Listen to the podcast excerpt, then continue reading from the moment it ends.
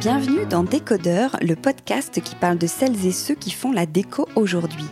Je m'appelle Hortense Leluc, je suis journaliste déco et à chaque nouvel épisode, j'invite à mon micro des pros de la déco.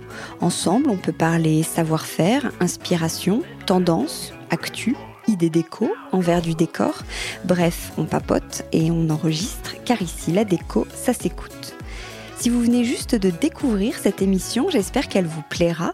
Sachez qu'il y a déjà plus de 80 épisodes enregistrés avec de nombreuses personnalités passionnantes et plein d'autres formats aussi sur des thématiques bien précises.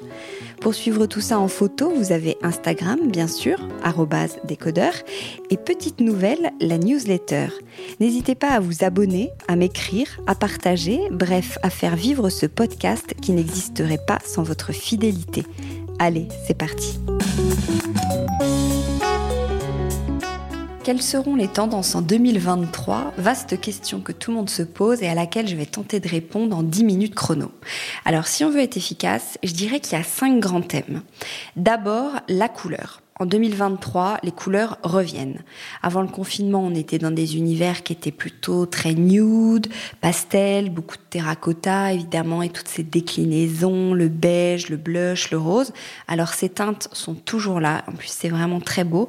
Mais là, elles sont un peu plus profondes autour du orange foncé, de l'olive, du kaki, du marron et beaucoup de bordeaux. D'ailleurs, la couleur de l'année officielle, c'est magenta, un genre de rouge framboise écrasé.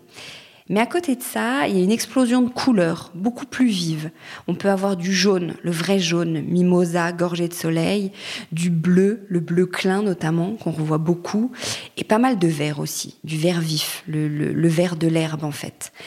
Cette color thérapie, color thérapie c'est un hashtag qui est bien connu sur Instagram, se décline aussi bien pour les peintures, en gros en, total look euh, sur, les, sur les murs, mais aussi on peut l'amener par touche si on n'est pas encore prêt. Ça peut être un petit guéridon en couleur, euh, des rideaux en couleur, des meubles de cuisine aussi. Je vous parlais du verre, en 2023 ce serait hyper tendance d'avoir une cuisine avec des façades vert pomme par exemple. Et bien sûr, les petits accessoires, un vase cognac, un édredon Vichy rose, des serviettes de table bleues, etc. Dans cette veine de couleurs euh, primaires et flamboyantes, le deuxième thème, ce serait les années 80. Alors non, non, ne partez pas, je vous explique. Les années 80, c'était un peu tape à l'œil, un peu bling, un peu fluo. Et donc l'idée, c'est qu'en fait, après deux ans de post-confinement, à se recentrer sur soi, sur ses proches, les vraies valeurs, son univers, euh, qui suis-je, où vais-je, tout ça, ça y est, en 2023, on est bien, on a repris confiance et on sort de son cocon et on a envie de vivre. Et ça se ressent dans la déco, avec des couleurs, comme je le disais. ces couleurs, elles peuvent aussi euh, exister parce qu'elles sont inspirées de pays lointains. On a envie d'être dépaysé, d'être emmené dans un univers. Mais aussi des mix and match qui sont plus osés, des associations plus, décomplexées. On voit des motifs ultra graphiques sur des coussins ou sur du papier peint, euh, du léopard, du linge de lit dépareillé. On accumule plein de, plein de coussins, de plein de formes euh, et motifs différents, par exemple. On met un édredon à sur une parure à fleurs, c'est pas un problème. À table, c'est pareil. On joue avec les formes des assiettes, les couleurs des sets de table. Les matériaux sont plus clinquants aussi, comme l'acier chromé qui a fait son grand retour.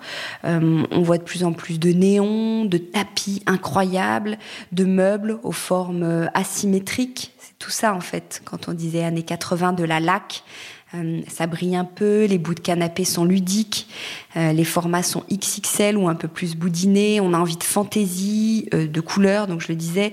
Alors que ce soit dans une inspiration assez Memphis, bien sûr, mais aussi qu'on peut relier au développement de l'art numérique du métaverse dont on parle de plus en plus. C'est une esthétique un peu euh, fantasmée, on, dira. Il y a des jeux de lumière. En plus, le, enfin, c'est pas en plus, c'est le, luminaire, c'est the accessoire déco justement. Pour choisir un luminaire aujourd'hui, vous avez quand même l'embarras du choix. Euh, cet univers-là, c'est aussi des dégradés de couleurs, des cette forme un peu vague, des inspirations un peu cosmiques. D'ailleurs, il y a pas mal de collections qui sont inspirées des astres ou des ou des constellations dans un autre genre, et un peu à l'opposé, mais bon, c'est toujours un peu comme ça les tendances, le troisième thème, je pourrais dire qu'il tourne tout simplement autour de la nature. Alors c'est pas nouveau, mais c'est vraiment très présent. Les formes euh, qui s'inspirent de la, de, de la terre, du roc, de la matière dans son état brut, les bougeoirs en céramique, les vases en grès texturés, les tasses imparfaites où on peut deviner le travail de, de la main, même si parfois ça n'a pas forcément été le cas, mais c'est une, vraie tendance d'essayer de reproduire ça.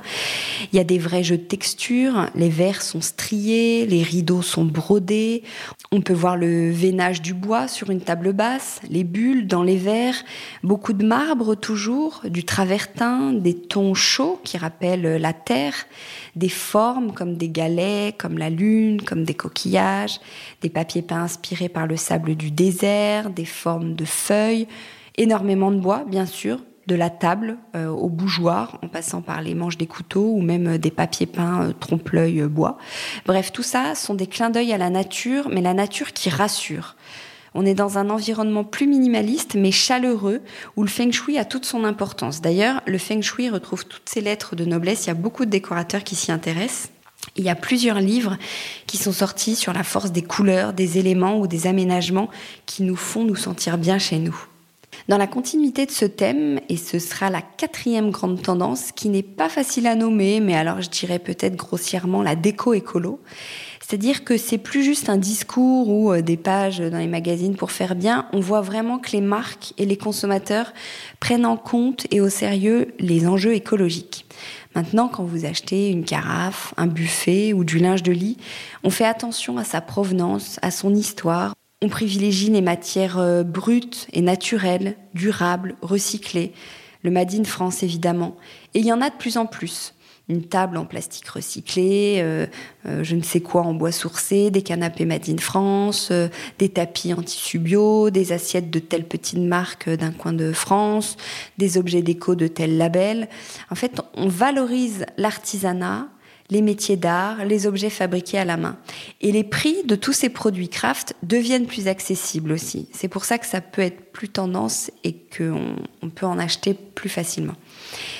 Et en parlant de prix, la meilleure manière de faire des économies et de consommer intelligemment, c'est bien sûr la seconde main. Rien n'est plus tendance que de dire que cette petite lampe art déco vient d'une vieille maison de famille, que le petit buffet a été chiné le week-end dernier euh, chez un antiquaire et que cette table de ferme a été impeccablement décapée et valorisée par une petite brocante euh, en ligne. Et dernière tendance, c'est le no tendance justement. Donc oui, euh, il y a des grands courants, des bureaux de style qui détectent ça très bien, qui font plein de recos euh, pour être à la mode, un peu comme je viens de faire.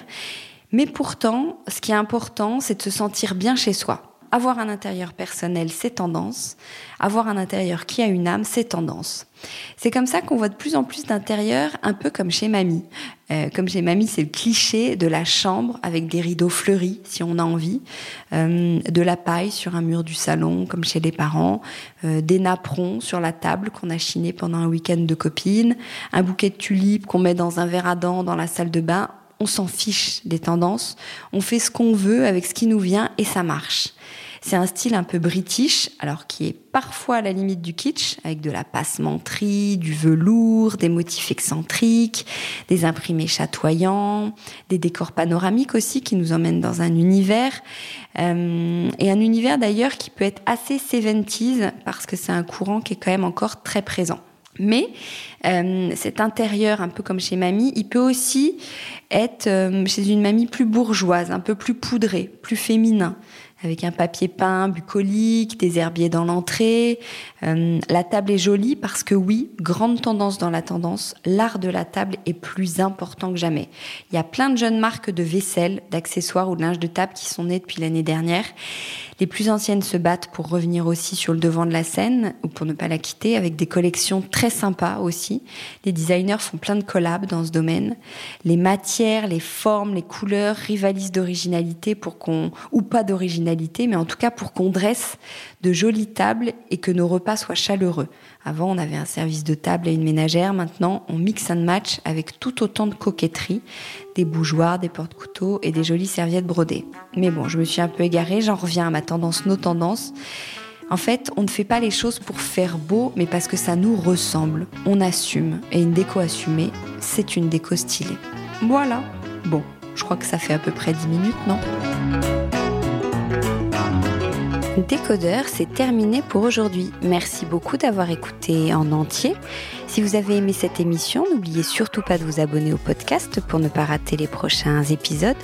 Bien sûr, vous pouvez aussi la partager en l'envoyant à vos proches ou en story Insta.